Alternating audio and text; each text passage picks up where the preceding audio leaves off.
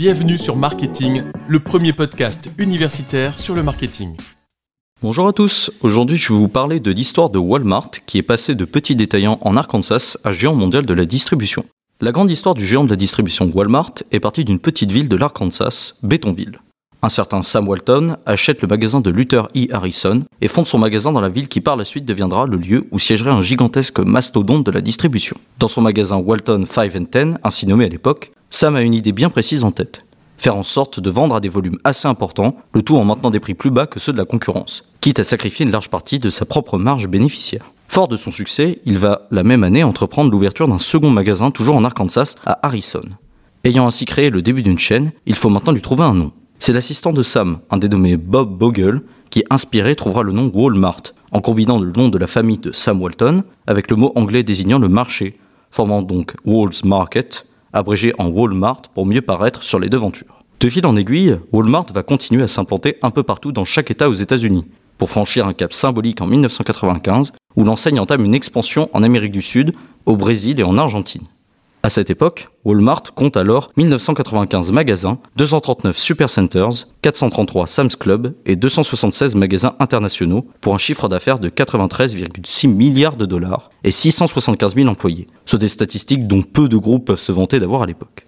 Sam Walton étant décédé le 5 avril 1992, un nouveau président directeur général du nom de Lee Scott lui succède à la tête de Walmart et dirige l'entreprise de manière remarquable le groupe engrangeant sous sa direction 156 milliards de dollars de recettes, rien qu'aux États-Unis entre 1995 et 2000. Cette réussite va permettre à Walmart de s'adonner à de multiples actions philanthropiques, participant grandement à un bon entretien de l'image du groupe, notamment avec des dons de plus de 18 millions de dollars visant à aider les victimes d'ouragans aux États-Unis.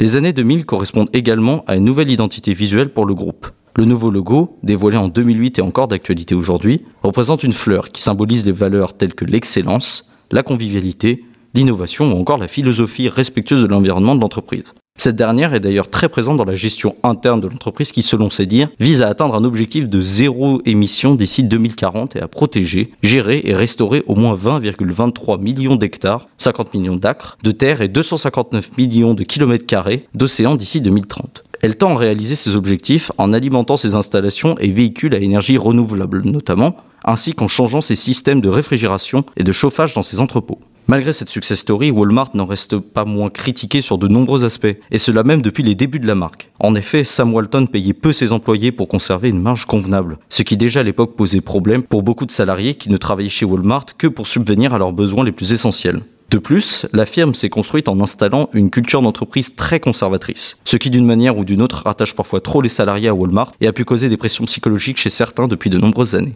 La dimension écologique mise en avant par l'entreprise n'est pas non plus son détracteur, puisque beaucoup estiment que Walmart ne serait pas en mesure de tenir ses engagements. Elle est ainsi soupçonnée de greenwashing en améliorant son image sans pour autant agir concrètement pour réduire son impact environnemental.